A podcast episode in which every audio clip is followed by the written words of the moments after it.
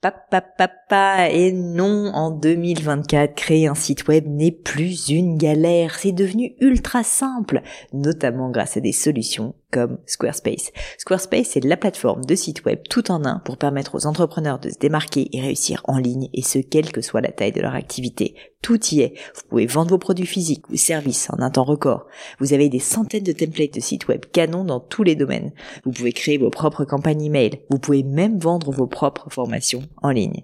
Donc si vous voulez donner à votre business toutes les chances de se développer avec un outil à la fois performant et très simple d'utilisation, je ne peux que vous recommander d'aller sur le site squarespace.com. En plus, Squarespace vous offre moins 10% sur votre première commande de site web ou de domaine avec le code Pauline. N'hésitez pas et rendez-vous sur squarespace.com, code Pauline.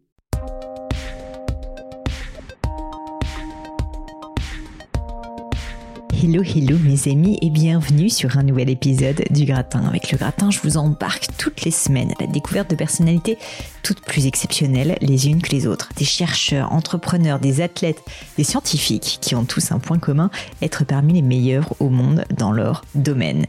Et cette semaine, je ne vais pas déroger à la règle puisque j'ai l'immense honneur d'accueillir sur le Gratin Virginie Guyot. Virginie Guyot est pilote de chasse de l'armée de l'air française, rien que ça, première femme à intégrer la patrouille de France avant d'en assurer ensuite le leadership une première mondiale dans les patrouilles acrobatiques. Alors amateur de vitesse et de sensations fortes, cet épisode, je vous préviens, est fait pour vous.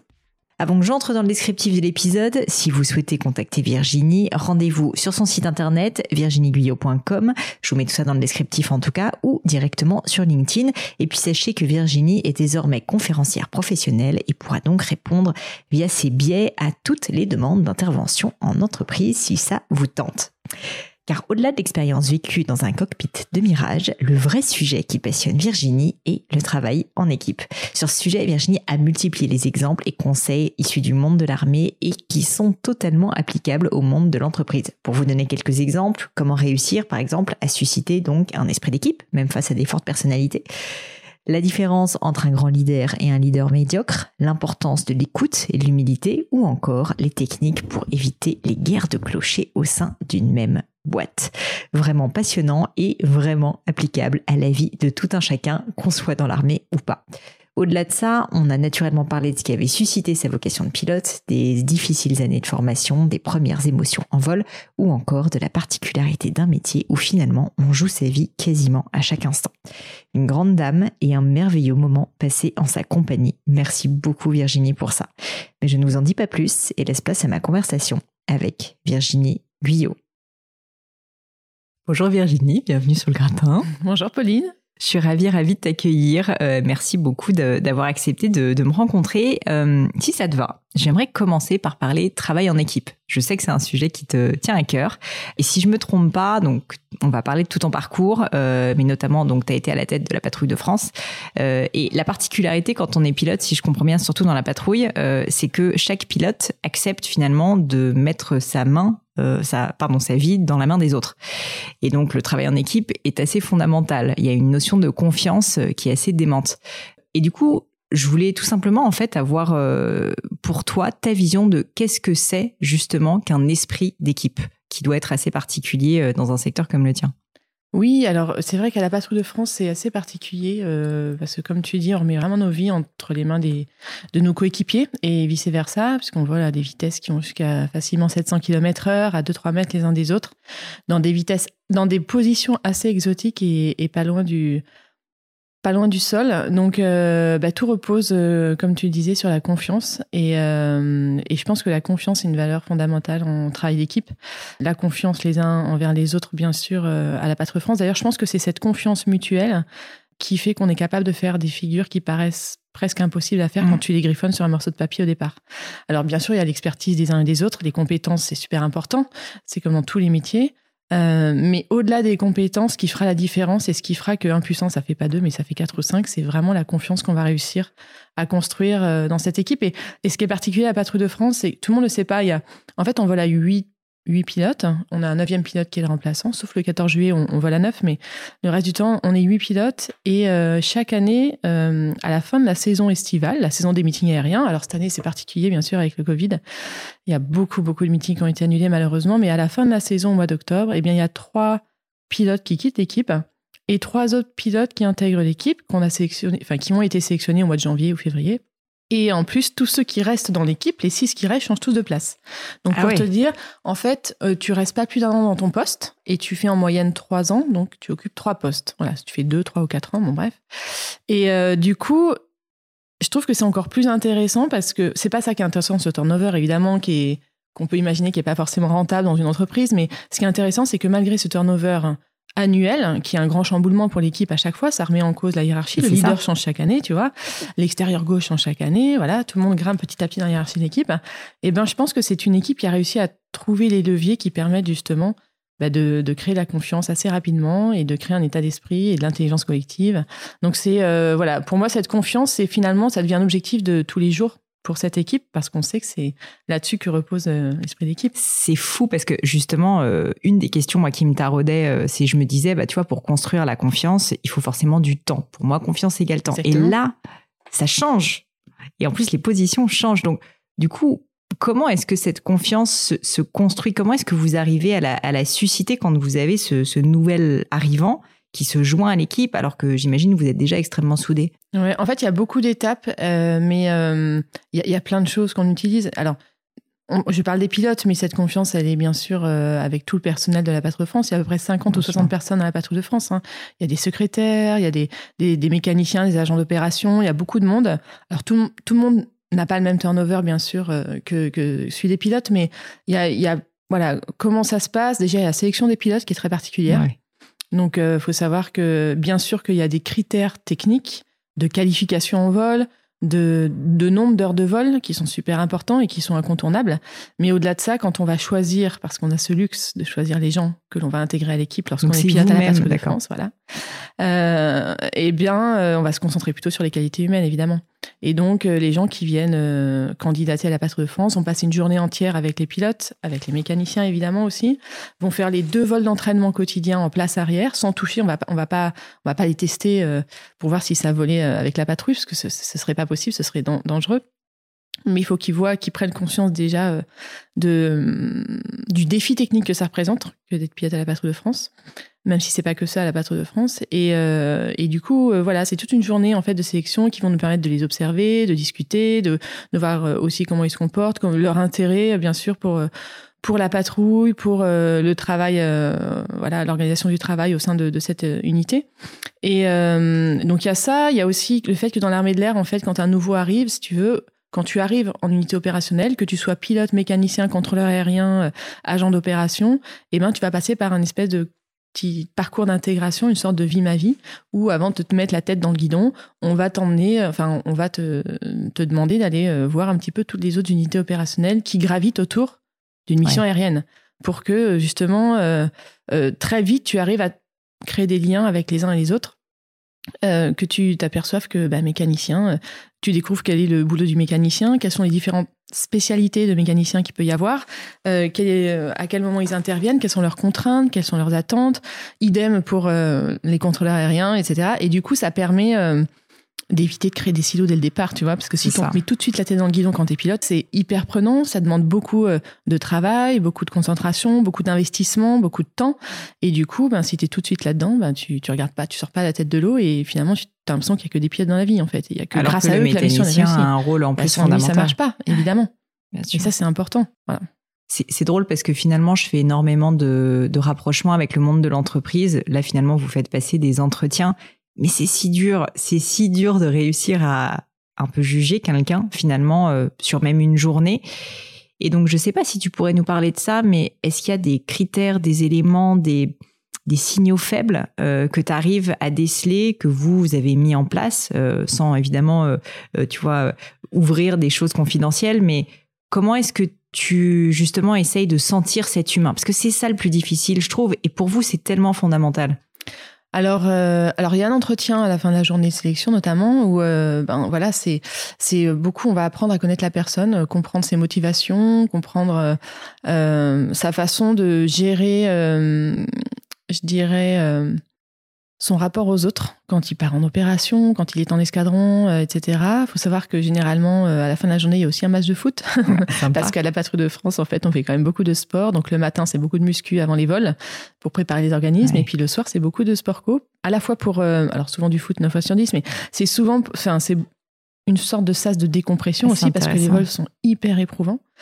Et, et, on a besoin vraiment de, voilà, de pouvoir se lâcher. Tu peux pas te lâcher en vol, tu peux pas tu peux pas tu peux pas te mettre en colère à la radio tu peux pas pleurer à la radio tu peux pas tu peux pas euh, voilà jeter l'éponge on va dire euh, quand tu es dans un match de foot. Après tu voilà au bout d'un moment tu es humain quand tu as, une dure journée que tu as eu des doutes que tu n'as pas réussi tes vols etc bah là tu peux parfois c'est là où tu peux d'ailleurs prendre la température de ton équipe. Mm. et c'est assez intéressant. Donc quand on a les les, candidats qui viennent jouer avec nous au foot aussi, enfin, je trouve que le sport permet aussi de révéler euh, les personnalités des gens. Donc, euh, je trouve que c'est, ça, bonne, ça donne en tout cas euh, des bons indices. Et puis, il faut savoir aussi que il y a peu de pilotes de chasse en France, malgré tout.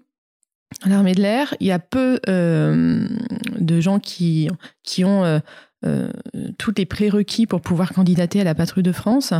Et euh, du coup, ces candidats qui viennent chaque année euh, passer les sélections sont jamais complètement inconnus au bataillon. et même si tous les pilotes de la patrouille de France ne les connaissent pas, il y en a jamais aucun qui est, complètement inconnu. Et, et en plus, on a aussi euh, euh, tous euh, beaucoup de, relations dans les dans les escadrons qui nous permettent vraiment de, de à la fin de prendre une décision mm. des décisions et, de faire des choix qui sont vraiment en toute connaissance de cause et, et pour pas faire de choix difficiles tu sais on se, réunit quand même plusieurs soirées d'affilée pour pouvoir petit à petit ben, intégrer les trois enfin choisir les les trois personnes, enfin je dis on, je suis plus du tout dedans, mais voilà, juste, ça, ça, se passe généralement comme ça.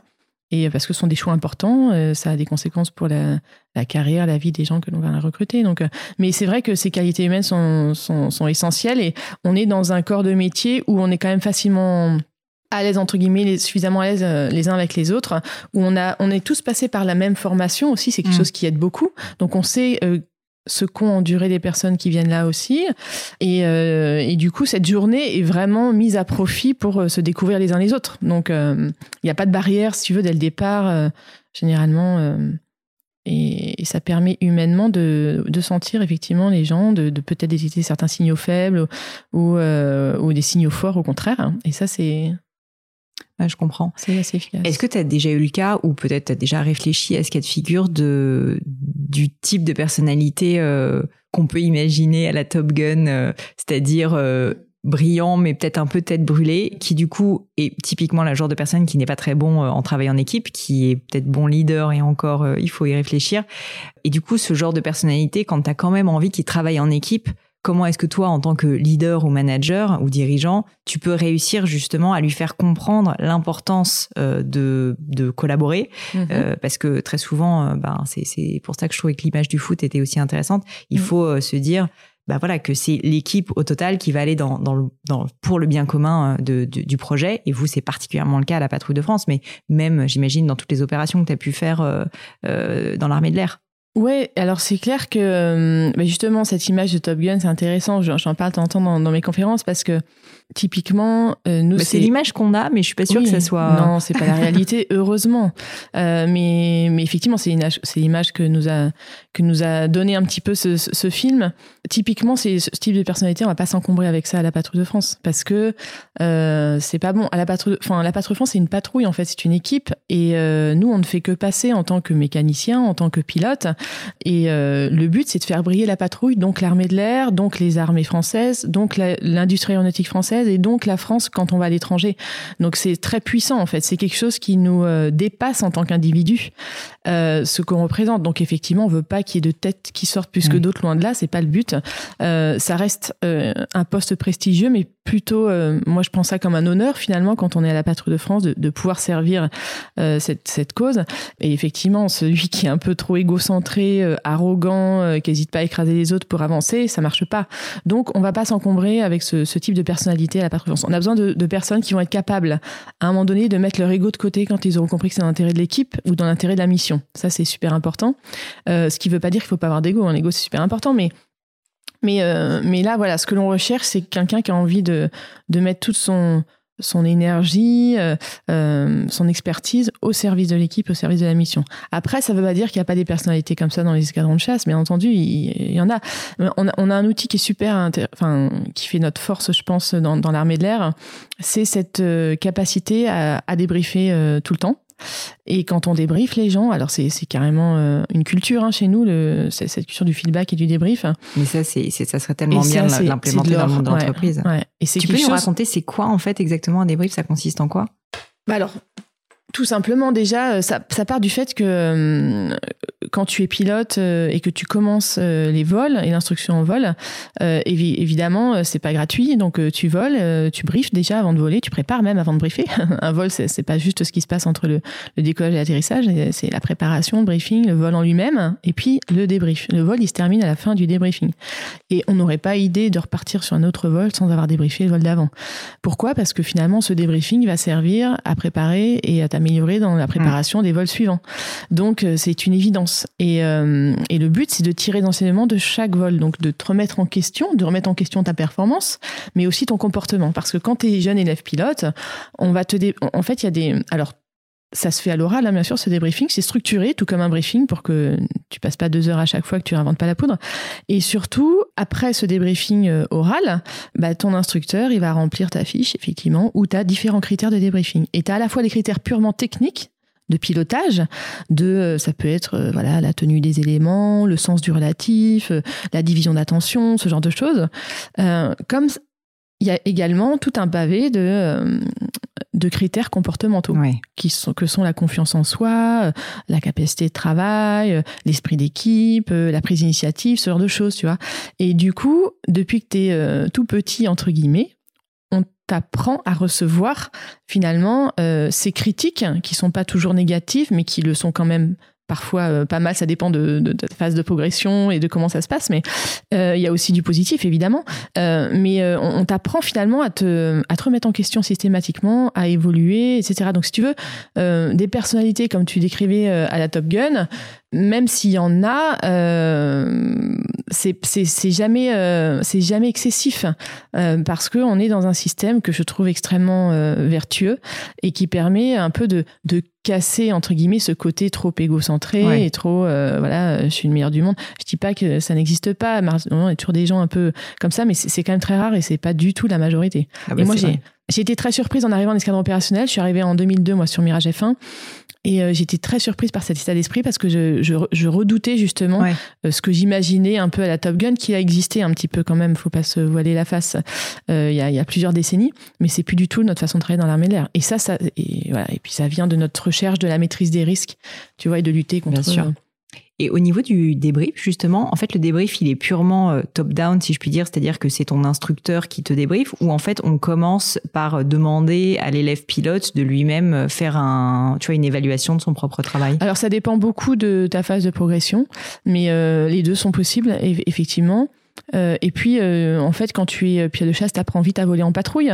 Et donc aussi à être leader d'une patrouille de deux avec ton instructeur qui est en numéro 2. Donc là, comme c'est toi le leader, ben, tu vas briefer, tu vas débriefer. Et ensuite, le leader va te débriefer ta façon de briefer, de voler, de, ah, tu vois, de, de, et de débriefer, etc. Donc en fait, ça dépend vraiment de ta phase de progression.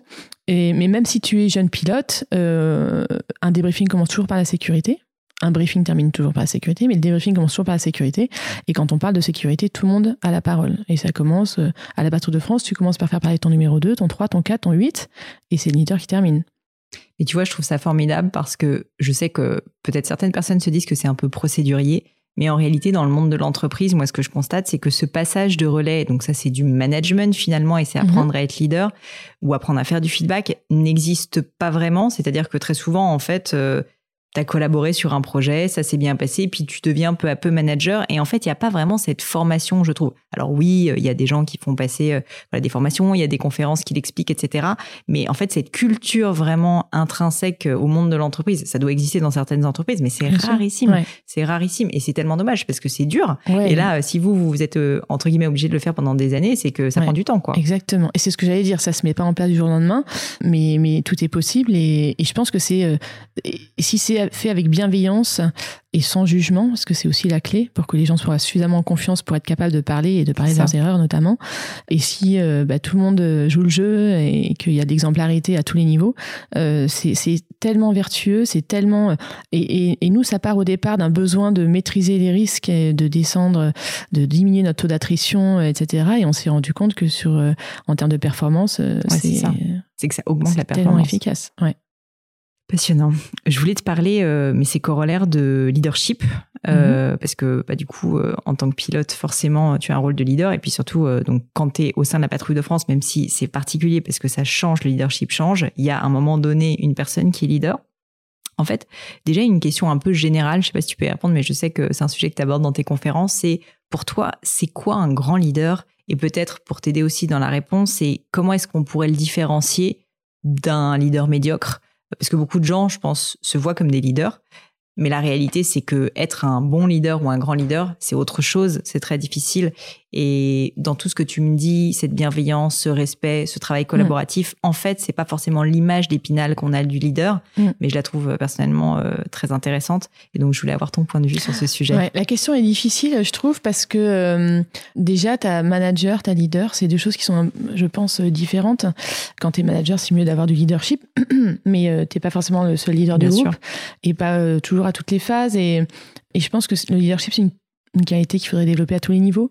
Euh, mais malgré tout, euh, les, les, Et je pense aussi que le leadership, c'est quelque chose de très personnel. Donc, il n'y a pas de modèle idéal de leader, je pense. Simplement, ma vision et, ce que je me suis dit euh, quand j'ai accédé à des postes de responsabilité où il fallait emmener des gens. Le leader, c'est pas un enfin le leadership quand on te confie un leadership, c'est pas un pouvoir en fait, c'est plus une responsabilité, une énorme responsabilité qu'autre chose. Et quand tu le vis comme ça déjà, je trouve que c'est, euh, ben, t'as dit déjà beaucoup de choses. Et être responsable, c'est euh, ben, être responsable de faire grandir les gens qui sont autour de toi. C'est être responsable de réussir à les fédérer autour de ton projet, de ta vision.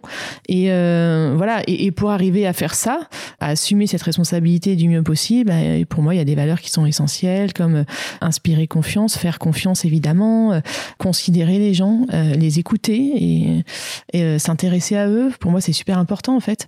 Et ça, ça passe, ça passe par quoi en fait concrètement? Enfin, tu vois, parce que je, je, je, je, suis complètement en phase, évidemment, mais je me dis, euh, le leader, euh, enfin, ou le manager même, n'a pas forcément, se dit qu'il n'a pas forcément le temps. Et du coup, je pense qu'au contraire, c'est un temps qui est très important à prendre. Mais ce que je veux dire, c'est est-ce que tu aurais des idées d'action ou toi-même, dans ta carrière, par quoi ça passait? Est-ce que ça passait par, euh, bah, juste, tu prends un café avec telle ou telle personne? Mais bien sûr. que ça. Et oui, de t'inquiéter, d'aller, enfin, sans se forcer, évidemment, mais quand, tu, quand, tu, quand tu te mets à la place des gens, c'est, c'est euh, et, euh, quand tu te mets à la, place des gens et dans leur métier, euh, je pense à un mécanicien qui a passé toute la nuit à réparer un avion, bah, la moindre des choses le lendemain, c'est d'aller lui demander comment ça s'est passé, à quelle heure il s'est couché, est-ce qu'il n'y a pas eu de, complications? Enfin, tu vois, c'est rien, hein, ça prend, ça te prend pas dix minutes, hein, mais tu, voilà, et, ça touche les gens. En fait, tu te rends compte que et, du coup, ça les motive parce qu'ils voient que ce qu'ils ont fait, c'est pas juste, oui, ils ont fait leur boulot. Finalement, ils ont fait que leur boulot,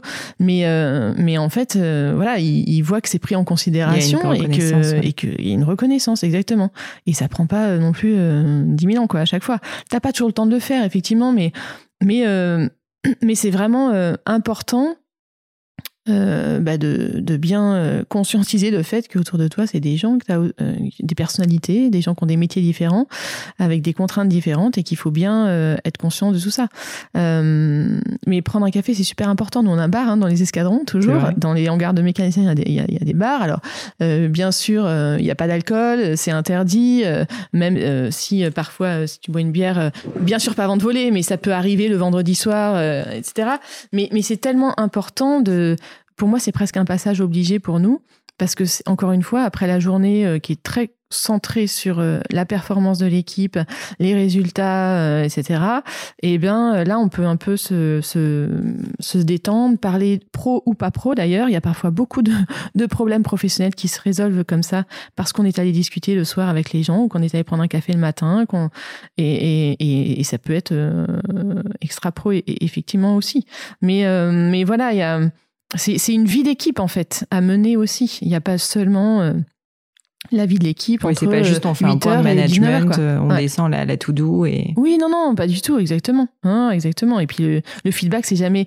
Et, et, ce, ça peut être une sorte de débriefing au bar aussi, tu vois, sans, sans que ce soit pour le coup structuré, mais, mais une sorte de voilà, d'échanges sur euh, un problème qu'il y a eu euh, euh, en début de semaine ou hier ou que sais-je, et, il va y avoir un dialogue permanent en fait. C'est ça qui est important.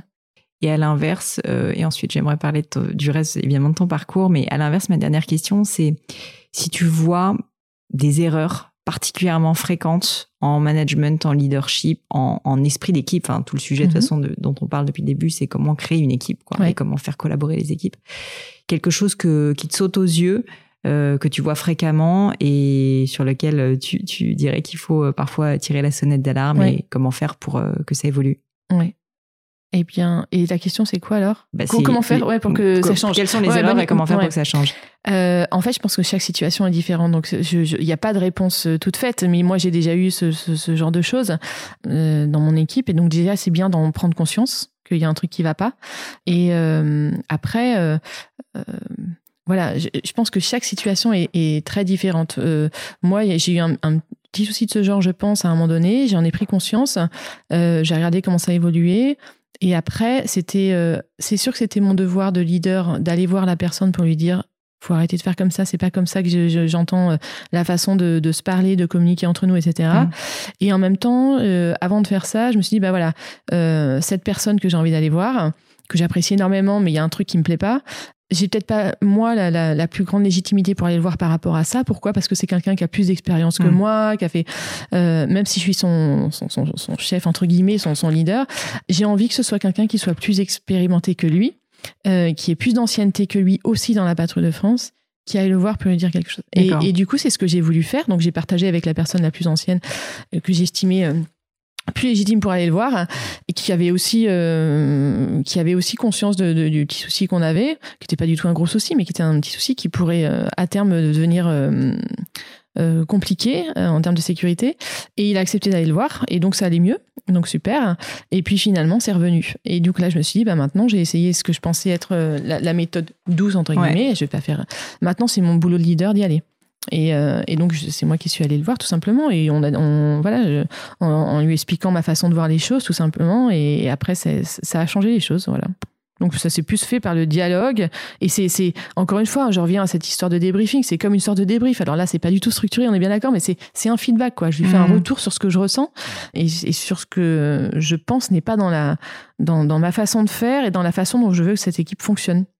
Je comprends. Bon, écoute, merci en tout cas d'avoir partagé autant de conseils. Je veux quand même parler de ton parcours euh, et pour les personnes qui qui te connaissent pas encore euh, parfaitement, est-ce que tu pourrais euh, revenir au début et m'expliquer comment tu es tombé dans le monde de l'aéronautique et puis à quel moment, si tu as eu un souvenir particulier qui a fait qu'à un moment donné, tu as pris la décision de vouloir devenir pilote et notamment pilote de chasse? Oui, oui, ben, clairement, le jour où j'ai voulu devenir pilote, euh, c'est quand j'ai fait mon baptême de l'air. J'avais 12 ans, tu vois. J'avais, j'étais en quatrième, je me rappelle, en internat.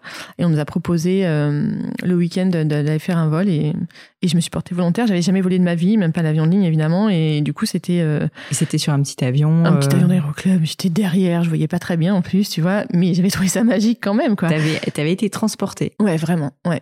Et, euh, et ça m'a beaucoup plu. Et je me suis dit, enfin, c'est, c'est génial de voir l'horizon à perte de vue. Euh, voilà, le pilote avait l'air super à l'aise, donc ça avait l'air super facile. Je me suis dit, ça, c'est un boulot pour moi. Il faut que je fasse ça, c'est, magique. Et, euh, et voilà, donc ça, c'est le jour où j'ai décidé de devenir pilote et d'organiser toute ma scolarité pour devenir pilote. Et pilote à ce moment-là euh, privé ou c'était pilote Aucune idée, je connaissais rien à ce moment-là. Je voulais juste être pilote. Et cela dit, en parallèle, moi j'avais un mon père était passionné d'aéronautique. Bon, il n'était pas pilote, euh, mais euh, il faisait plein de petits euh, modèles réduits et tout ça. Et surtout, il nous trimballait beaucoup sur les meetings aériens, tu vois, déjà. Et, et moi, j'ai toujours été fascinée par les avions de chasse. Enfin, lors de ces meetings aériens, si tu veux, le bruit des avions, euh, voilà la puissance, euh, la vitesse, et, j'ai des images vraiment euh, de l'époque où je, vois la patrouille de France voler devant moi et, et je à me demander, voilà, essayer d'imaginer les sensations qu'ils peuvent ressentir et, avoir envie de ça, quoi. Et, et c'est vrai que quand t'es jeune, t'as envie de, t'as envie de t'as envie de, enfin moi j'avais envie de faire un métier euh, d'action et euh, et euh, j'avais aussi envie de me rendre utile. Alors tout ça, ça a mûri bien sûr. Hein, c'est pas à 12 ans que j'ai dit, mais tout ça, ça a mûri tout au long de mon adolescence, je pense. Et je me suis, je me suis dit, je vais devenir pilote dans l'armée. Sauf que quand je suis sortie de ce baptême de l'air à 12 ans, en même temps, j'avais déjà vu des avions de chasse, etc. Mais j'avais décrété que je, je serais pilote d'hélicoptère. Pourquoi? Et je pense rétrospectivement parce que j'étais quelqu'un qui avait pas tellement confiance en, en soi. Euh, j'avais sûrement peur qu'on me dise, qu'on se moque de moi si je disais euh, je vais être pilote de chasse.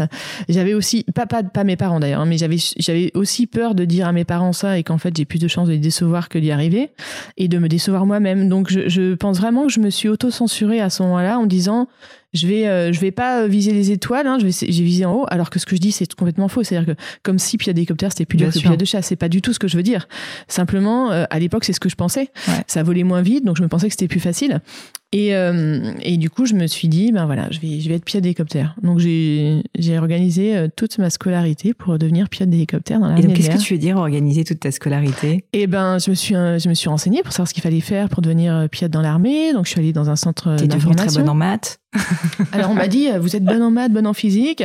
J'ai dit oui, eh ben super. Alors faut faire, faut faire l'école de l'air. Donc l'école de l'air, c'est l'école des officiers hein, à Salon de Provence. C'est l'équivalent de Saint-Cyr de Quidan pour l'armée de terre, mais là c'est pour l'armée de l'air. Et, euh, et on m'a dit, vous êtes bonne en physique, bonne en maths, donc vous faire maths maths et vous faites le concours. Ouais. Bon, sauf qu'en fait, il faut pour ceux qui nous écoutent, si euh, ils ont des jeunes euh, conseils, ouais, s'ils ont des jeunes qui veulent faire pilote de chasse, faut savoir que euh, il faut pas forcément être faire sup, maths sup, maths et avoir un diplôme d'ingénieur. loin de là, juste avec un bac, on peut devenir pilote de chasse. Donc n'hésitez pas à aller sur le sur le site de l'armée de l'air parce que c'est important de le savoir. Mais à l'époque, c'est vrai que l'armée de l'air voulait vraiment aussi valoriser ce concours de l'école de l'air et, disait voilà, bon physique, bon maths, faut faire maths sup, maths sans parler trop de l'autre filière. Toujours est-il que que voilà, donc je, me suis engagée là-dedans, euh, Baxé, euh, ma, ma SP dans une école militaire, euh, parce que les écoles militaires, il y en a quelques-unes en France hein, qui sont ouvertes à tous sur dossier et qui permettent euh, bah, à n'importe qui justement d'accéder aux grandes écoles d'officiers. Alors il n'y a pas besoin d'être en école militaire, c'est-à-dire en lycée militaire, Mathup, Matspé, pour faire des écoles d'officiers, mais l'avantage de ces écoles, c'est qu'il y a une vie en internat, une vie en mmh. communauté qui et en collectivité qui est super, euh, qui est super et qui permet déjà de d'imaginer ce qui peut nous attendre dans, dans l'armée. Euh, et déjà c'est ce goût de la, de la vie et de, du travail d'équipe. Et il y a aussi pas mal de, de créneaux qui sont, qui sont dédiés au sport, puisqu'il y a pas mal d'épreuves sportives. Généralement, je sais pas si c'est encore le cas aujourd'hui, mais euh, je pense que oui, il y a beaucoup d'épreuves sportives au concours des, des grandes écoles d'officiers. Et du coup, euh, c'est pas forcément ce qu'il y a dans des, des, des classes prépa civiles. Donc c'est super aussi pour ça. À quel moment, du coup, tu décides qu'en fait, tu ne seras pas pilote d'hélico et que, en fait, tu reprends confiance en toi? Pour mm. devenir pilote de chasse. Est-ce que ça a été une main tendue aussi ou quelqu'un t'a dit euh, non mais en fait euh, tu es tout à fait capable d'être pilote de chasse? Comment ça s'est passé? En fait, c'est le destin qui a décidé pour moi parce que euh, quand j'étais en maths P, on nous a envoyés dans un hôpital militaire pour faire l'examen médical d'admission, c'est-à-dire voir si déjà médicalement on était apte à être pilote dans l'armée de l'air. Et donc, ça, ça a duré, je crois, quasiment une journée hein, où tu es vraiment examiné sur toutes les coutures. Euh, T'imagines bien le cœur, la tête. Euh, mm. euh, on te mesure même euh, voilà, tes bras, tes jambes. Euh, enfin, voilà. Et bien entendu, les yeux, les oreilles. Et, et on te fait des, des, radios du dos. Et moi, à la fin de la journée, ils m'ont dit ben, en fait, vous êtes inapte hélicoptère. Et, et, donc, à cause, enfin, ça venait de mes radios du dos. Voilà. J'ai un, une espèce de désencastrement, si j'ai bien compris, de, de mes vertèbres à la base de la colonne de naissance qui fait que c'est incompatible avec les vibrations. Tu sais, dans l'hélicoptère, il y a quand même beaucoup de vibrations. Et euh, ça démonte un peu la colonne vertébrale. Et du coup, moi, je partais déjà avec un, hmm. une pénalité par rapport à ça. Donc, on m'a dit, inapte hélicoptère, donc vous êtes inapte pilote, parce que généralement, il fallait être apte tout. Et, euh, et donc là, j'étais au fond du saut ce jour-là, je me rappelle très bien.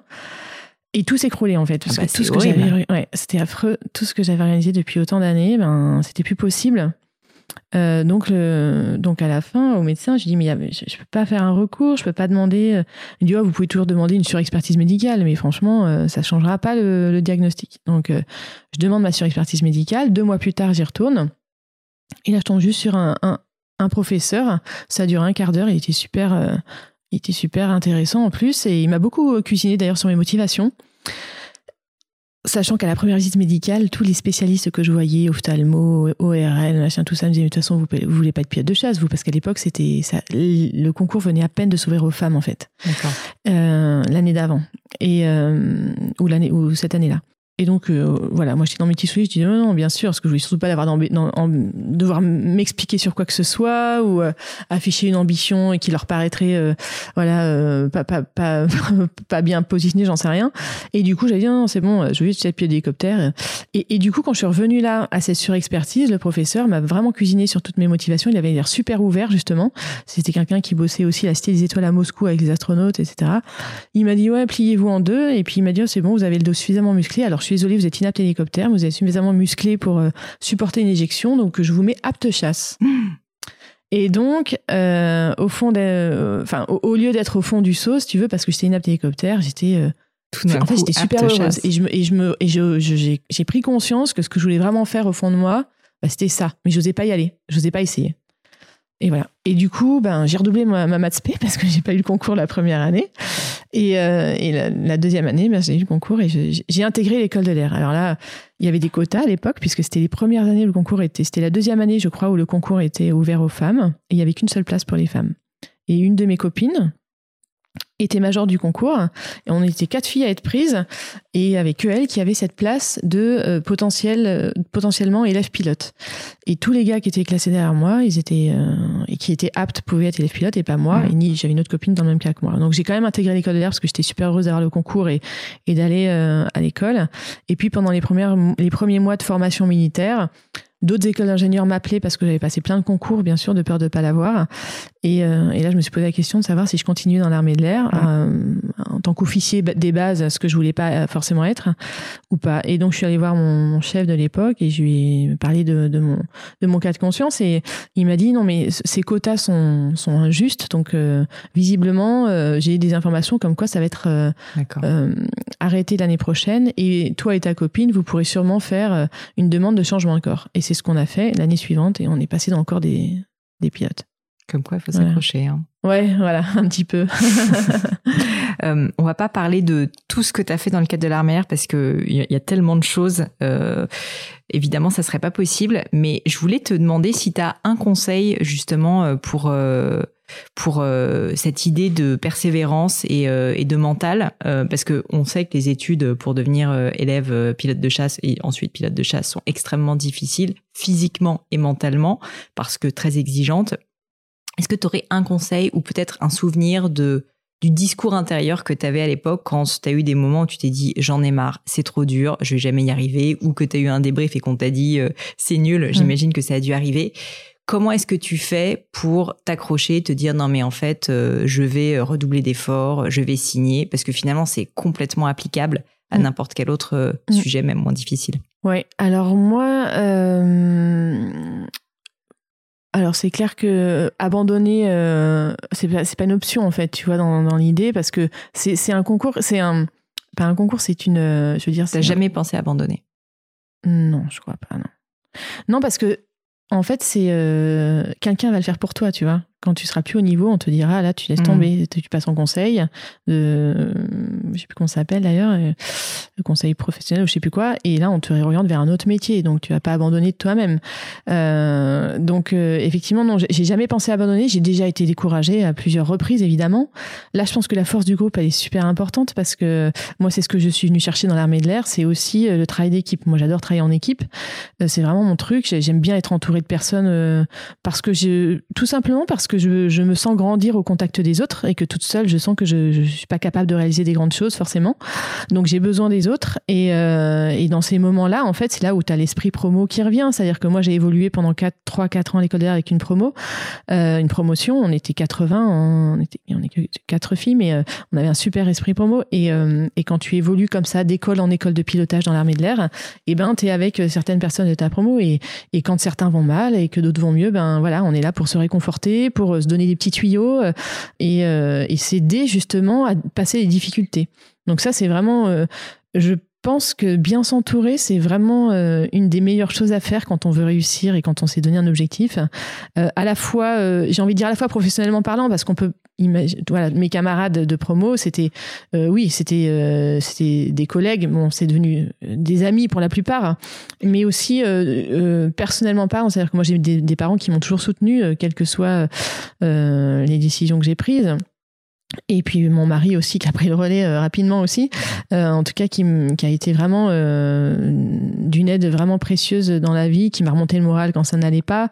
Et c'était pas que quand j'étais élève pilote bien après quand j'étais en escadron de chasse ou, encore à la patrouille de France hein, bien sûr c'est arrivé. Donc voilà ne, jamais rien lâcher c'est super important. On, on est aidé dans l'armée parce qu'on a des, des rôles modèles.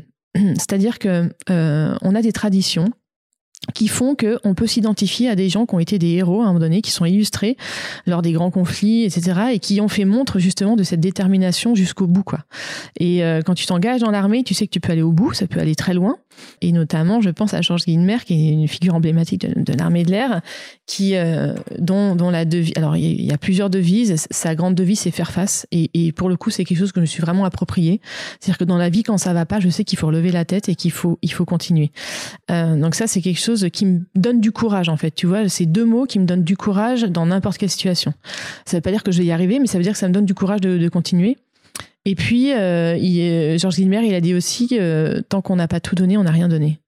Et, ça, tu vois, c'est des choses qui, c'est des petites phrases, moi, qui me reboostent à fond. Et, et je trouve que c'est important d'avoir comme ça des, des petits guides de vie qui, dans les moments difficiles, te redonnent un peu la patate. Et, et même si c'est facile à dire, hein, mais euh, ça veut dire qu'en fait, le travail, ça paye toujours et qu'il faut, il faut pas lâcher et que c'est pas sûr que tu vas réussir, mais au moins, voilà, tu n'auras pas de regrets. Il y a eu euh, un moment dont tu te rappelles où tu as pu utiliser ces phrases parce que tu as eu besoin de les utiliser? Plein de fois. tu pourrais m'en parler ne serait-ce que des fois, euh, dans, des missions où tu pars, tu te retrouves dans ton cockpit et tu te dis, waouh, faut vraiment que j'y aille là, mais pourquoi je suis là, quoi? Et, en plus, j'ai des gens dans les ailes. Donc, euh, et, là, euh, bah là, tu te dis faire face et tu te dis maintenant, je me concentre, je sais faire. j'ai appris, je me suis entraînée. ok. Souvent, tu, pars pour des missions, tu sais pas comment ça va se passer vraiment. Il y a de l'incertitude, malgré toutes les procédures que tu as en place, toutes les, les séances de simulateur que tu as pu faire. Une, mission ne ressemble jamais à l'autre.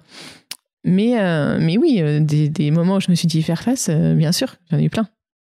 Est-ce qu'il y a eu, dans le cadre de, tes vols, dans le cadre de, de voilà, de, tout ce que tu as pu faire, vraiment un moment où tu t'es fait peur? Un moment où tu t'es dit waouh là alors j'ai j'ai mon training donc en fait j'ai mes mm. bases et justement j'imagine que c'est un moyen de, de se recentrer et de retrouver et de retrouver des piliers. Mais est-ce qu'il y a eu un moment dont tu pourrais nous parler parce que j'imagine qu'il y a des choses confidentielles où vraiment tu t'es dit, euh, enfin, en fait, tu as eu peur, tu as eu une sensation de peur forte? Oui, bien sûr, ça arrive souvent quand tu es pilote faut que ça arrive le moins souvent possible. Mais non, non, euh, bah oui, ne serait-ce que quand j'étais élève pilote où j'ai failli foncer dans mon leader à un moment donné parce que j'étais prise par autre chose et que je me suis laissée prendre par une seule tâche euh, dans l'avion. J'avais en plus un instructeur qui me gueulait dessus en même temps et euh, en place arrière. Donc ça, forcément, ça a contribué. À, c'est pas de sa faute du tout, hein, mais ça a contribué à moi euh, me saturer complètement psychologiquement euh, au, point de ne pas regarder dehors et de pas regarder ma position par rapport à mon à mon leader. Et, et donc là, t'arrives face. Et voilà, pas face. J'étais en train de de suivre. On était en patrouille, hein, mais euh, j'étais à fond. Je devais changer une fréquence, mais tu sais, c'était, c'était pas les systèmes qu'il y a aujourd'hui. Tu dois sortir un truc, des espèces de rouleau là où ah, t'enlèves tes gants euh, avec ton ah. ongle, tu enlèves les petits digits parce qu'en fait, euh, la fréquence, elle a été mal présélectionnée par le mécanicien. Et donc, voilà. Et, ou alors, d'ailleurs, c'est peut-être pas par le mécanicien, c'est peut-être le pilote d'avant qui a pas remis la bonne fréquence. Hein. et, et sauf que tu es en train de voler à 300 ou 400 km heure et que tu es en train de suivre ton leader et que potentiellement il fait pas beau et que l'autre derrière il te crie dessus. Ça fait beaucoup de choses. Ouais, Il y a peu d'instructeurs qui crient dessus hein, dans l'armée, mais il y, en a, un qui était un petit peu. Euh, euh, comme ça et du tout qui mettait la pression aux élèves heureusement qu'ils n'étaient pas tous comme ça mais c'était aussi bien parce que c'était une autre façon de faire et, ça permettait de voir comment tu pouvais résister aussi par rapport à ça. Donc voilà, c'est un petit exemple. Il y en a eu plein d'autres. J'ai malheureusement eu euh, un de mes équipiers qui s'est craché quand j'étais à, la patrouille de France, qui heureusement s'en est sorti, mais c'est un moment où j'ai eu extrêmement peur. Et c'est pas juste un moment parce que même quand on s'est reposé euh, à Salon, euh, je savais pas s'il était encore vivant. Donc donc oui, bien sûr, en opération, il y a eu beaucoup de moments difficiles et, et, des moments où on prend peur. Et d'ailleurs pas forcément que pour soi, pour les gens qui sont au sol que tu es là pour protéger. Euh, voilà, ou pour ton équipier, ou voilà. Donc c'est des choses, oui, régulièrement. Je te posais la question parce que finalement, philosophiquement, il y a assez peu de métiers où la vie est en jeu. Et puis quand on est pilote, en réalité, elle est quand même un peu tout le temps en jeu, même si tu maîtrises euh, ce que tu fais. Et je me dis, ça doit donner quand même un sacré recul sur la vie.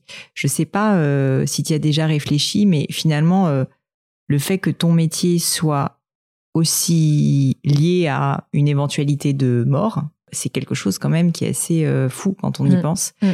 Est-ce que c'est quelque chose, c'est quelque chose auquel tu penses? Est-ce que, ce que je veux dire, ça t'a permis d'en tirer des enseignements? Oui, en tout cas, ça m'a permis de prendre du recul, comme tu dis, sur pas mal de choses. Le fait d'avoir vécu des choses aussi intenses que ce que j'ai vécu, euh, avec euh, et, aussi d'avoir connu euh, de façon si forte des liens qui peuvent unir des hommes et des femmes qui sont pris ensemble dans une mission qui au départ parfois paraît irréalisable et qu'il faut y aller, et qu'il faut se donner et, et qu'il faut se dépasser à la fois individuellement et collectivement, je trouve que c'est des, des, des, choses qui te permettent de mieux te connaître toi-même. Et, et, en fait, à travers tous, tous ces événements que j'ai pu vivre dans ma carrière, euh, à la fois euh, oui opérationnelle et à la patrouille de France, mais aussi la formation euh, dans l'armée de l'air est hyper riche par rapport à ça. C'est que et dans les armées en général, euh, dans ces métiers opérationnels, c'est que elle est extrêmement riche. On, tu vois, tu, tu, fais des stages de survie, tu fais même physiquement, on va te mettre dans une centrifugeuse, on va te mettre dans un caisson hypobar pour voir comment tu réagis quand si ton avion il a pu, il est plus pressurisé, etc. Et, et, et, et du coup, euh, tu manges pas pendant trois jours, il faut quand même y aller. Enfin, tu vois, il y, a, plein de choses. On, on, fait beaucoup, beaucoup de choses dès le début d'ailleurs, dès, que tu arrives à 20 ans euh, en école d'officier. Euh, et même en termes de leadership, où on te met dans des positions de leadership parfois qui sont pas forcément évidentes, mais pour que tu apprennes petit à petit. Et du coup, tu apprends énormément sur toi-même. Moi, les 15 premières années de, de ma carrière ont été extrêmement riches, à la fois sur le plan professionnel et purement technique parce que euh, par rapport à mon métier de chasse, mais surtout sur le plan personnel où euh, on m'a poussé dans les retranchements plus d'une fois et tout ça, ça m'a vraiment euh, permis de prendre beaucoup de recul euh, sur la vie en général. Euh, ce qui m'empêche pas de stresser à mort quand mon fils, enfin, mes enfants sont grands maintenant, mais quand ils sont petits et qu'ils font leur premier pas et qu'ils courent et alors qu'ils vont se vautrer, forcément, ça, je suis, voilà, j'ai toujours pas réussi à me débarrasser de ça. C'est sûr que quand l'affect est, est, en jeu, c'est compliqué. Pas de laisser faire en fait et de dire bah vas-y, fais tes, mmh, fais tes armes. Voilà, fais tes armes et puis et, et, puis casse-toi la figure et puis tu verras bien quoi. J'ai toujours un peu un peu de mal avec ça, mais malgré tout, c'est, c'est, voilà. En tout cas, c'est sûr que ça me fait prendre un certain recul sur la vie, pas, pas stresser pour n'importe quoi. Mais néanmoins, euh, euh, ça n'empêche que dès que je fais un truc où je sors de ma zone de confort, euh, ça n'empêche que, bien sûr, que, que je suis un peu sous pression, et c'est tant mieux. Ce serait tellement fade sinon, tu vois ce que je veux dire. Donc, dans la vie, il n'y a pas besoin d'être pilote de chasse pour se mettre la pression mmh. et pour, pour se dépasser et, et, de vivre des choses comme moi j'ai pu vivre. Mais on, on, peut très facilement avoir la pression. Après, il faut arriver à prendre du recul euh, et à se faire accompagner si c'est compliqué de gérer euh, tout ça, quoi, bien sûr. Mm, mm. Une autre question que je voulais te poser, c'était par rapport euh, au fait que ce, type de métier, c'est quand même des métiers vraiment vocation, plus qu'un métier, un métier, on va dire, où tu vois, tu t'arrives au mm. bureau à 8 heures et tu repars à, à 17, 18 heures. Parce que là, en fait, c'est toute ta vie. Et donc, je sais que tu es marié, que tu as des enfants. Je peux imaginer qu'à l'époque où en plus tu étais sur le terrain, donc je sais que tu as été dans, dans Afghanistan, je crois, etc ça c'est des moments où bah, la vie personnelle euh, je peux imaginer qu'elle est quand même euh, un petit peu euh, un petit peu en dessous de la vie professionnelle. Et je voulais te demander si tu avais essayé de cultiver quelques grands principes quelques grands principes de ok euh, j'ai quelques soupapes qui sont pour mhm. moi qui restent des moments où c'est pas de la vie pro. Parce que même si toi c'est complètement extrême comme exemple il y a plein de personnes qui travaillent énormément. Je pense à des entrepreneurs des dirigeants d'entreprise ou même euh, évidemment euh, des managers des salariés qui travaillent beaucoup. Et en fait cet équilibre et je dis pas ça du tout parce que tu es une femme je pense que c'est le même sujet pour les hommes et pour les femmes. Mais au final se dire comment est-ce que j'arrive à ériger quelques grands principes pour quand même conserver un minimum de vie personnelle. parce que d'équilibre parce que sinon en fait euh, bah, juste ma vie professionnelle va partir en vrille aussi. Exactement. Bah, je pense que ce qui est c'est moi j'estime en tout cas c'est ce que je pense c'est qu'on peut pas être à 200% indéfiniment. Et que euh, il y a des moments où euh, on va privilégier peut-être sa vie pro ou un objectif professionnel. Mais ça peut pas durer de façon indéterminée. Même si Clairement, le parcours pour devenir pilote de chasse, etc., c'est super long. C'est plusieurs années, effectivement, où tout tourne autour de ça. Mais moi, ce qui m'a euh, permis toujours de garder cet équilibre, clairement, c'est mon mari qui m'a permis de pas euh, bah, de pas sombrer dans euh, mon unique passion euh, aéronautique. Et mon équilibre, c'est ma famille. Après, chacun met son, son curseur là où il veut. Mais, mais mon mari a été d'une grande aide pour ça. Et toi, si c'est pas indiscret, vous étiez marié à l'époque où tu étais sur le terrain? Ah oui, oui, on s'est marié il y a 20 ans. ça fera 20 ans en 2021, ouais. Donc, je me suis mariée, j'étais à l'école de chasse, tu vois, donc j'étais c'était deux ans avant que j'arrive, ou un an avant que j'arrive. Il savait ce qu'il attendait, quoi. Oui, oui, il savait bien, oui. et puis, il savait déjà que si un jour j'avais l'opportunité, j'irais à la patrouille de France. Parce que c'était un, c'était un rêve aussi. Et, et donc, ça, il, savait qu'à la patrouille de France, pour le coup, la vie de famille, c'est encore pire. Parce que, mais bon, ça dure pas non plus dix ans, tu vois. Donc, euh, c'est largement gérable. Euh, à partir du moment où tout le monde est d'accord pour, euh, pour que tu fasses ces sacrifices, parce que tu les fais pas tout seul finalement. Donc, moi, en tout cas, mon, mon équilibre, c'est à la fois la partie du sport qui est super importante, mais ça, c'est une éducation qu'on a euh, dans l'armée et puis moi de, aussi euh, dans ma famille. Donc le sport c'est juste euh, essentiel pour moi pour pour prendre du recul, pour se vider l'esprit aussi. Donc la partie du sport est super importante. Et puis et puis si même si j'ai pas passé toujours beaucoup beaucoup de temps. Je pense surtout à mon aîné que j'ai eu quand j'étais encore sur Mirage F1 et avant la patrouille de France. les temps que je, passais avec lui, pour moi, c'est fait que ce soit vraiment, vraiment qualitatif. Et, et je me suis toujours dit pour peut-être pour ne pas culpabiliser que euh, c'était aussi important que mes enfants voient que je m'éclatais dans ce que je faisais et que je, je m'épanouissais aussi et que ça me donnait aussi euh, cet équilibre. Euh, voilà, pour ça ne veut pas dire qu'il me manquait pas et que j'avais pas envie de passer plus de temps avec, mais c'était mon devoir. Euh, je, je, pense notamment à la deuxième fois que je suis partie en Afghanistan où je suis partie, je suis partie le jour de un, des un an de, de, mon fils aîné et ce jour-là, euh, ça, ça, a été difficile, mais mais en même temps, euh, pour moi, j'étais j'étais sûre de moi, c'est-à-dire que je partais euh, sans regret, je le savais bien entouré, on avait, on avait bien organisé les choses pour que tout se passe du mieux possible, euh, pour mon mari aussi, hein, et aussi c'était mon devoir de, de, de, faire ce que j'avais à faire. Donc en fait, c'est plus par rapport à ma à être clair avec sa conscience, avec ses valeurs, avec ses convictions. Et euh, c'est sûr qu'on peut pas tout faire en même temps, mais euh, mais se poser la question de savoir, euh, ben aujourd'hui, qu'est-ce que je dois faire? Enfin, c'est quoi, c'est quoi qui fait, qui donne du sens à ma vie? Alors mes enfants évidemment, mon mari évidemment, mais voilà, aujourd'hui, mon devoir c'est d'aller là-bas. Ben, je sais pas si ça répond à ta question vraiment, mais si tu veux, c'est important de toujours être aligné avec. Puis d'avoir conscience de là, c'est en ce moment, c'est voilà. ça. Et plus tard, ça pourra être mmh. autre chose, quoi. Mmh, exactement. Écoute, je te remercie. Je pense que ça aidera beaucoup de personnes autour de nous. Euh, je termine toujours le podcast par euh, ce que j'appelle le crible du gratin, où c'est des questions euh, un petit peu plus rapides. Enfin, d'ailleurs, t'es pas obligé de répondre rapidement, mais euh, mm-hmm. mais c'est des questions euh, qui sont un petit peu plus, euh, enfin, standard, on va dire. Et, et, la première que je pose souvent, c'est est-ce qu'il y a eu un moment d'échec ou une erreur que tu as vécu, mm-hmm. évidemment avec douleur, et, et surtout quels sont les enseignements que tu en as tirés? Est-ce que tu pourrais nous partager ça? Alors des échecs, j'en ai eu quelques-uns, euh, mais il y en a un qui m'a vraiment marqué. C'était tout au début en fait euh, de mon parcours. Euh, c'est-à-dire que moi, je suis rentrée dans l'armée de l'air pour être pilote, mais sans savoir si j'avais les capacité finalement pour devenir pilote. Alors, tu passes à travers des petites sélections, enfin des petites sélections, des sélections, tu passes devant un psy, tu as des, des, une batterie de tests psy, de psy, psy d'ailleurs, tu as des tests psychotechniques aussi, tu as, plein de trucs et euh, on te donne à peu près le résultat, mais ça veut pas dire que tu feras un bon pilote, etc. Donc tu sais pas trop. Et, euh, et puis en plus, quand tu arrives à l'école de l'air, tu as déjà 2-3 euh, ans d'académique, tu vois, de pour avoir le diplôme d'ingénieur avant d'être dans les écoles de pilotage.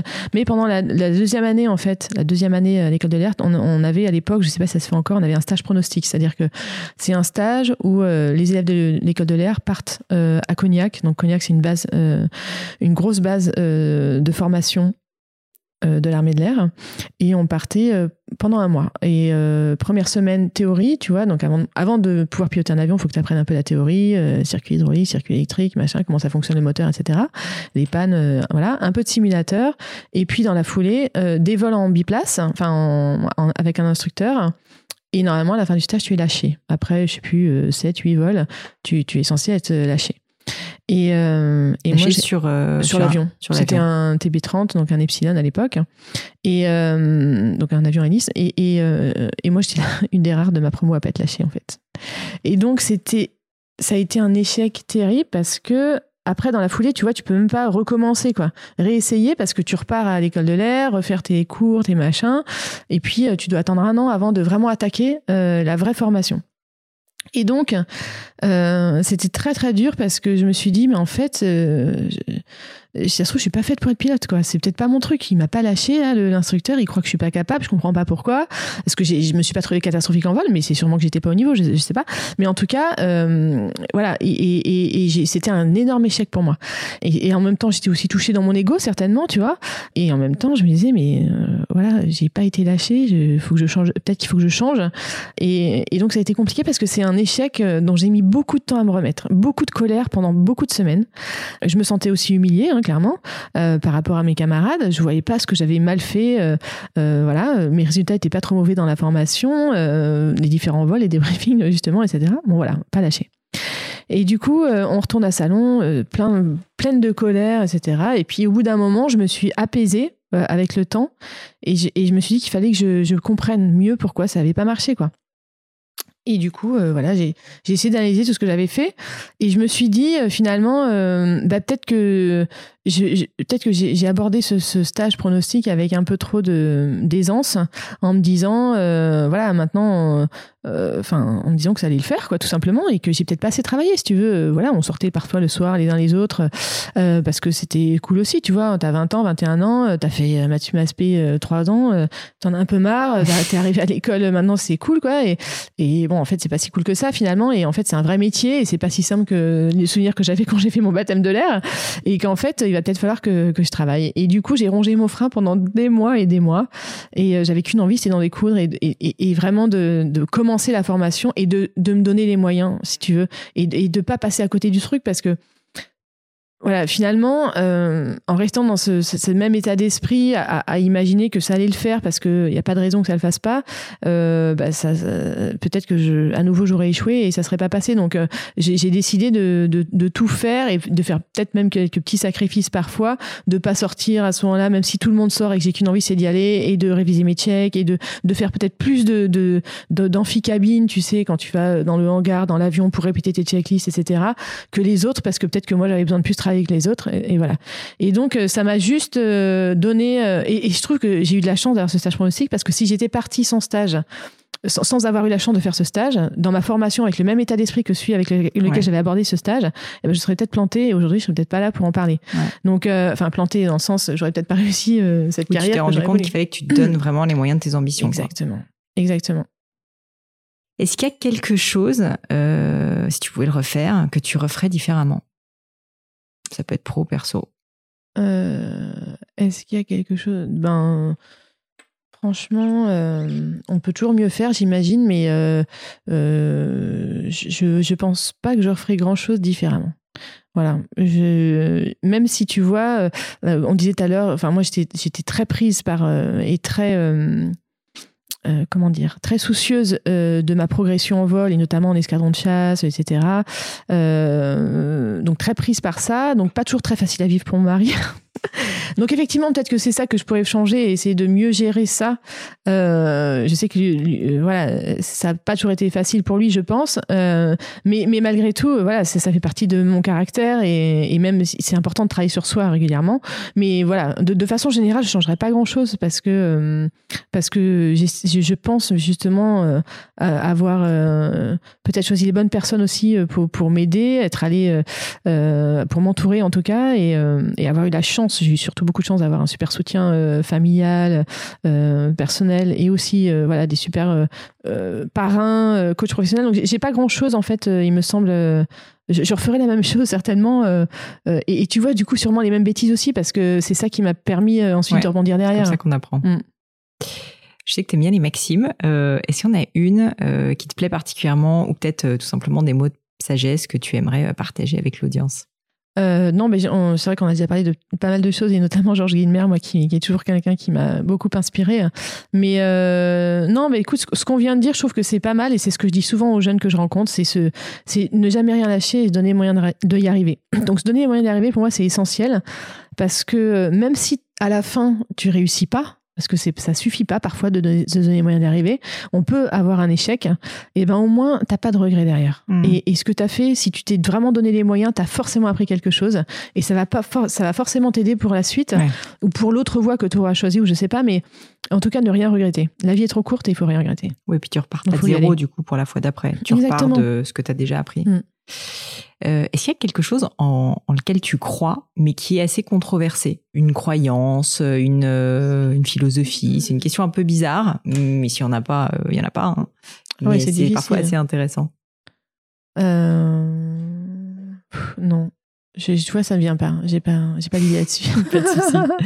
Euh, et enfin, euh, ma dernière question que j'aime bien poser parce que je lis beaucoup. Est-ce qu'il y a un ou plusieurs livres euh, qui t'ont particulièrement marqué? Tu aimerais nous recommander toi, tu lis beaucoup, c'est bien, parce que moi, je rêve ça de peut être un film, ça peut être, ça peut être autre chose hein, qui t'a particulièrement marqué. Ah, L'étoffe des héros, c'est un film qui m'avait énormément marqué, évidemment. C'est l'histoire du passage du mur du son, qui est un peu long, mais que j'ai adoré d'ailleurs, qu'il faut que je revoie avec mes, enfants absolument. Euh, mais euh, non, des films. Enfin, euh, ouais, j'ai pas de livre à recommander absolument parce que je lis pas assez et pourtant j'adore ça et j'aimerais bien lire plus.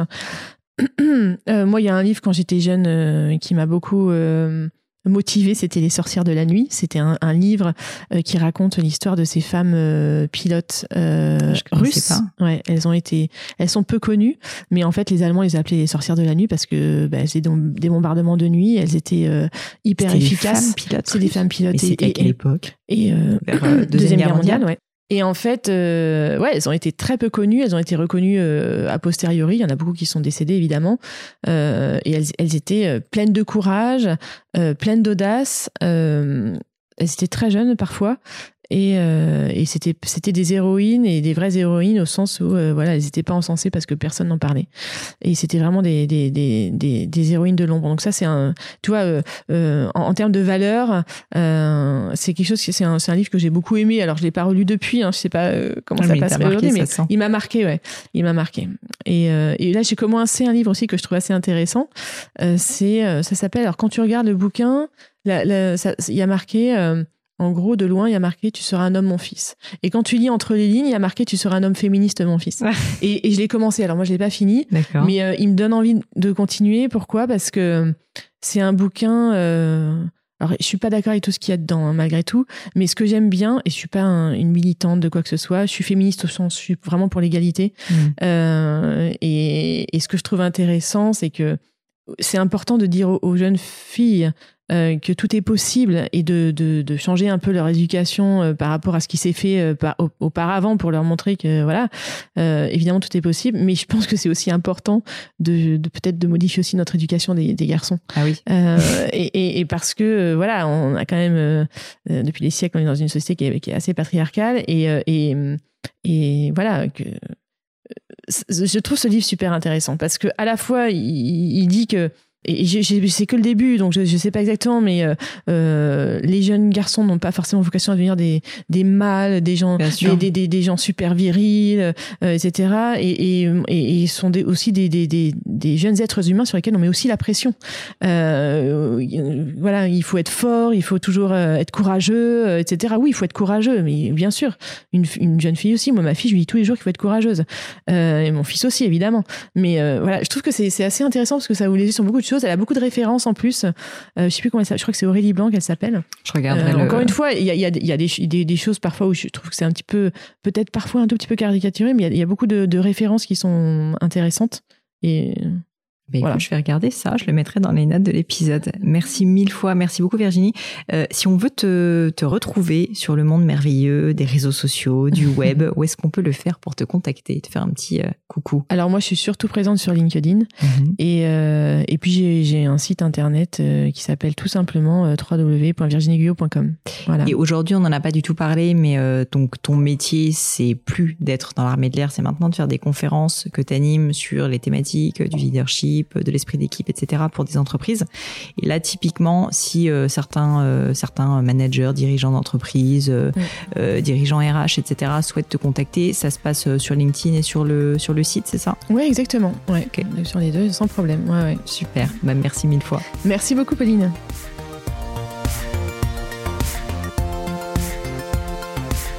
Et voilà, fini pour aujourd'hui. J'espère que l'épisode vous a plu. Merci d'avoir passé tout ce temps avec moi. Et quelques petites choses avant de vous quitter. D'abord, si vous cherchez les notes de l'épisode avec toutes les références, bah, c'est simple, allez directement sur le blog du podcast. Donc c'est www.le-du6gratin.fr. Vous trouverez normalement toutes les infos dessus. Aussi, si vous souhaitez me contacter pour me poser d'autres questions, que je mettrai d'ailleurs peut-être un jour sur le podcast, ou me proposer de nouveaux invités, ou juste me faire un feedback, me proposer un livre, peu importe à la rigueur, et bien surtout, n'hésitez pas à le faire. J'aime bien répondre. D'être assez active sur les réseaux sociaux et en particulier sur LinkedIn et sur Instagram qui sont mes deux réseaux sociaux de prédilection. Donc sous le pseudo Pauline Legno, tout attaché. C'est très simple. Dernière chose, un truc qui compte énormément pour moi, et je sais que c'est pénible à faire, mais vraiment ça compte, c'est si vous me laissez une note 5 étoiles, ou que vous parlez du podcast autour de vous, ou que vous mettez un avis. Et la note 5 étoiles, c'est en particulier sur Apple Podcast, sur iTunes. Pourquoi? Bah, Parce que c'est là qu'il y a le plus d'écoute, et avoir des notes, en fait, permet de donner plus de visibilité au podcast. Donc vraiment, vraiment, n'hésitez pas. Et si on est si nombreux aujourd'hui à écouter le gratin, euh, à faire partie de cette communauté, bah, c'est grâce à vous, et justement à toutes ces c'est plus de 3000, 4000 personnes qui ont à chaque fois pris le temps de mettre des notes. Donc ça m'aide beaucoup et merci à eux. Comme à chaque fois, vraiment un grand, grand merci de m'avoir écouté jusqu'ici. J'espère que l'épisode vous a plu et je vous dis à très bientôt.